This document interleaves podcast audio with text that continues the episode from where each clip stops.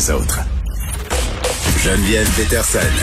Rebelle dans l'âme, elle dénonce l'injustice et revendique le changement.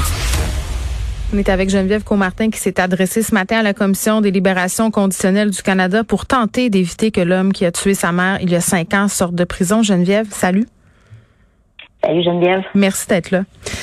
Euh, j'ai envie de te demander, puis c'est une question qui est peut-être euh, d'une grande évidence euh, pour bien des gens, mais, mais en même temps est, très, très personnelle. Pourquoi tu tenais à être, à être présente ce matin à cette audience-là? Ben, premièrement, je, je suis outrée que ça arrive aussitôt dans le processus. Euh, donc oui, ça fait cinq ans là, que l'événement est arrivé, mais ça fait seulement deux ans qu'il est dans son établissement de détention dans lequel il y a des programmes vraiment spécifiques. Donc, après à peu près deux ans, ça me surprendrait beaucoup que ce soit un homme nouveau. Alors, c'est la première chose. Puis la deuxième, ben, je pense que euh, j'ai quand même une responsabilité là, en mm. tant que famille de la victime de me présenter puis euh, d'expliquer pourquoi je pense euh, qu'il ne devrait pas sortir, même si mm. c'est vraiment, vraiment éprouvant. Oui, puis bon, on se connaît depuis 2017. Là, j'ai couvert ton histoire, puis j'ai suivi ce, qui s'est passé. On s'est parlé un petit peu ce matin avant que ça commence à 8h30. Tu me disais, bon, j'ai, j'ai pas dormi de la nuit. T'anticipais cette journée-là beaucoup? Oui, absolument, euh, parce que bon, c'est la première fois aussi que j'assiste à une audience. Je ne sais pas du tout comment ça va se passer. Euh, je ne sais pas ce que je vais entendre euh, non plus. Donc, il y a, d'autres personnes qui sont présentes. Il y a le délinquant. Il y a aussi il y a, une avocate qui le représente, qui est son agent de libération. donc, c'est ça peut être quand même assez inquiétant, là, oui. Personne, personne, personne t'explique comment ça va se passer avant? Oui, on vous explique brièvement. En fait, euh, j'ai un agent euh, de libération conditionnelle qui est assigné aux victimes, euh, qui va faire une pratique là avec nous avant, puis qui va nous dire qui va être là. Donc, on nous explique en gros comment ça va se passer. Puis comment ça s'est passé? Euh, ça a été très éprouvant, très très très éprouvant. Euh, on peut pas, on peut pas réagir, on peut pas parler, on peut pas répondre. Euh, puis bon, évidemment, euh, il y a plusieurs choses qui sont dites, qui sont pas nécessairement vraies. on aurait le goût d'intervenir, on peut pas. Faut vraiment pas hmm. avoir d'expression faciale ou quoi que ce soit. Il faut essayer de rester le plus neutre possible. C'est très difficile là, dans les circonstances. C'était la première fois, j'imagine, que tu le, revoyais, euh, Daniel Derry, depuis le procès? Oui, oui, exactement. C'était la première fois.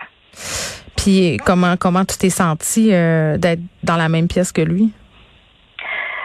En fait, euh, ben, ça, fait à distance. c'est pas encore en présentiel, donc c'est peut-être un peu moins pire, mais quand même, on voit le visage de tout le monde. Donc oui, je, je l'ai vu, ça c'est sûr, c'est quand même un choc pour moi. Hmm. Tu étais là pour, pour lire une lettre, une lettre que tu as écrite, une lettre euh, que tu as repoussée longtemps, tu avais de la misère à l'écrire. Pourquoi? Parce que c'est de se replonger dans toute cette douleur-là, dans tout ce traumatisme-là, qu'on essaye avec le temps, je veux pas, de mettre un peu de côté pour être capable de vivre sa vie à tous les jours, de gagner sa vie, hmm. de d'essayer d'être positif au jour le jour d'être dans le moment présent. Puis là, ben, il faut vraiment se replonger dans ça.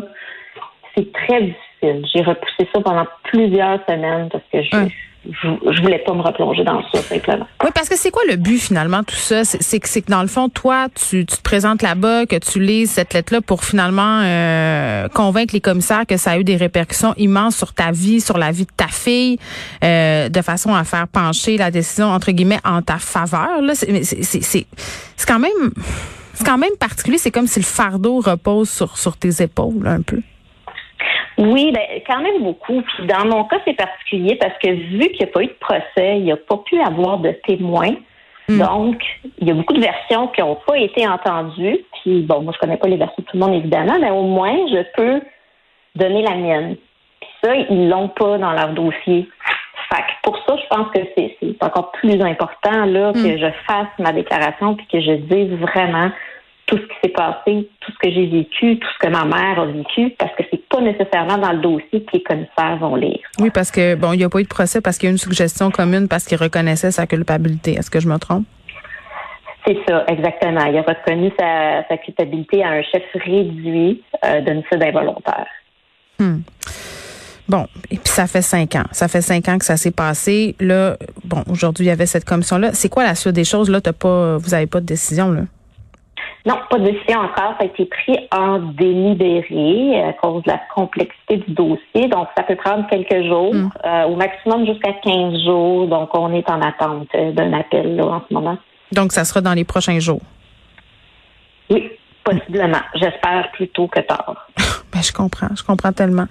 Euh, OK, je, je veux qu'on se parle euh, en terminant de transit de secours parce que je trouve ça important là, depuis que c'est arrivé euh, à ta mère. Tu milites pour les victimes de violences conjugales. Tu t'impliques aussi auprès des victimes de violences conjugales. tu t'occupes de la branche québécoise de transit de secours. C'est quoi? Oui, en fait, transit de secours, c'est la branche de Shelter Movers au Canada que j'ai amenée ici.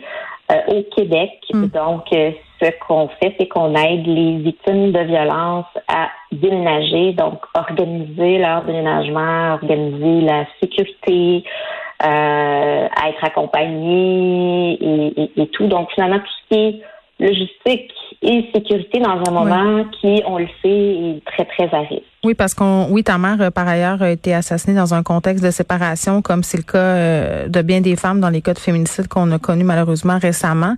Euh, tu sais, dans le rapport Rebâtir la confiance, Geneviève, il y avait justement cette impossibilité ou cette crainte parfois qu'ont les femmes de pas trouver d'endroit où se loger, se loger avec leurs enfants, avec leurs animaux de compagnie. Là, il y a la pénurie du logement dans bien des secteurs au Québec. Est-ce que ça a des répercussions? Est-ce que tu le vois, toi, sur le terrain?